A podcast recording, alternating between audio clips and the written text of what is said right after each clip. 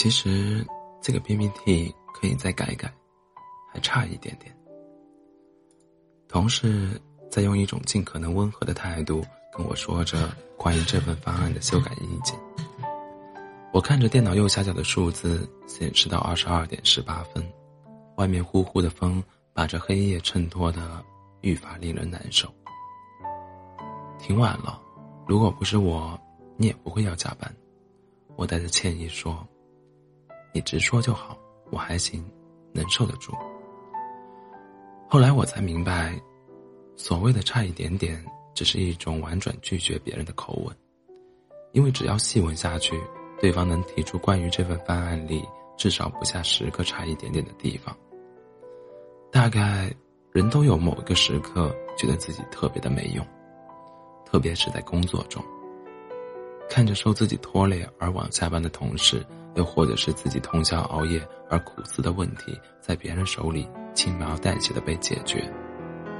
面对挫折的时候，我会有那么一个瞬间，心里在默念：“拜托，让我变身吧，让我像超人那样，一下子变得很厉害，迎来变身的自己，解决所有的问题。”如果生活有快进键，可能每个人想要快进到自己变得厉害的时间段，想要一切都变得明朗。可生活的有趣就在于，你永远不知道自己的下一颗糖是什么味道，也不会知道自己下一次的改变发生在什么时候。工作里的困难并没有因为我内心的呐喊而减轻半分。这边是 A 项目的方案被整体打回。那边是 B 项目创意活动被否定，而同时 C 方案的线下执行又出现了问题。明明是熟悉的工作，可问题却不断发生。就像我刚从泥潭里挣扎着爬起来，可瞬间又陷入了另一个泥潭。逃避是人类本能的反应，我也不例外，心里总是会出现自我质疑的声音。大概是我进步的太慢了，所以才跟不上节奏。也许是我焦急的状态让人一眼看出，也许是我的方案里出错比往常都要多。坐在我旁边的同事总是有意无意的劝我放轻松些，他指着自己桌上的植物说：“哎，我知道你想有突破，可多肉不是一天养成的。”人也不是一下子变得厉害的嘛。我苦笑着点点头，算是勉强接受同事的安慰。只是，人在不自信的时候，就像患上重感冒，寻常安慰是普通剂量的感冒药，它能缓解你的症状，却起不了任何任何决定性作用。可不管状态如何，该推进的项目还是得做。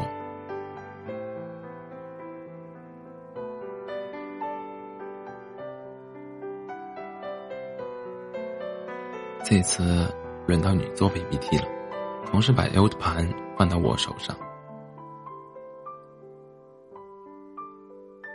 我推搪着，表面是说不想抢同事风头，可实际上是对于自己的不自信。同时摆了下手，提案是你做的，由你去说，该是最好的，而且这是老客户了，加油。那次的提案陈述，原本我以为会陷入焦灼的沉默，或者被提问的哑口无言，可没想到他完成的比以往要好，无论是从方案的完整度和传播策略来看，还是活动的创新性和可可执行性来说。客户都表示认同，而客户针对提案细节的问题也被我一一解答。客户还私下在微信发来称赞，表示期待合作。在回去的车上，同事突然问了一句：“都老油条了，想不到你也会紧张。”他一边说着，一边把手里的咖啡递过来。这杯咖啡是我们去公司客户公司前点的，可由于我的紧张，竟然一口都没喝，直至它冷了。我喝着那杯冷掉的咖啡，点着头回应同事：“那根遥控笔全是我的汗，希望客户不会发现吧。”哎，还记得我说的吗？多漏不是一天养成的，人也不是一下子变得厉害。同事把手中的咖啡伸过来跟我碰杯，然后继续说道：“一点一点累积，总能看见新的自己。”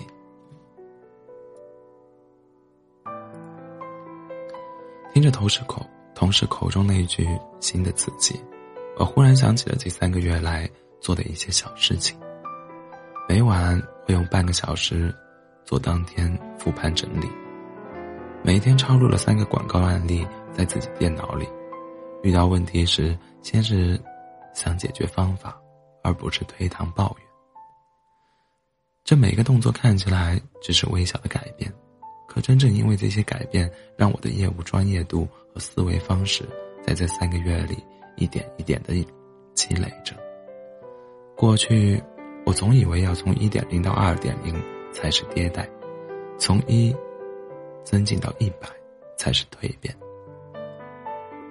于是，才忽略了，其实从一点零到一点一版本，从一增进到二，他们也是进步，也是属于新的改变。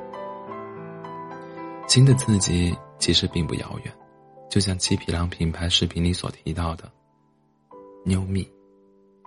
从不愿远远憧憬，它就藏在平凡的。生活细节里，大概我们太着急于要看见种子变成大树，却忘记了眼前的小树苗每天都在成长。其实，只要一个微小的改变，我们都能成为新的自己。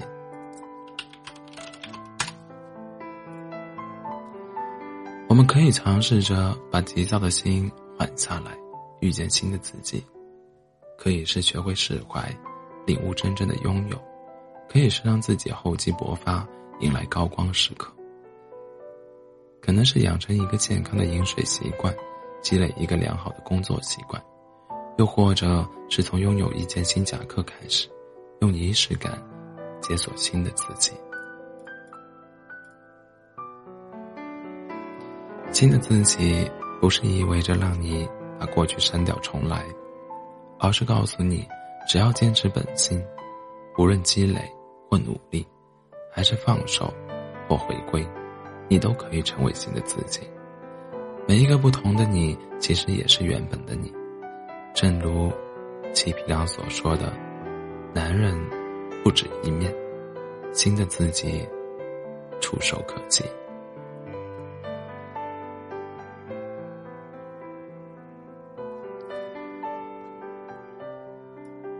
晚安，做个好梦。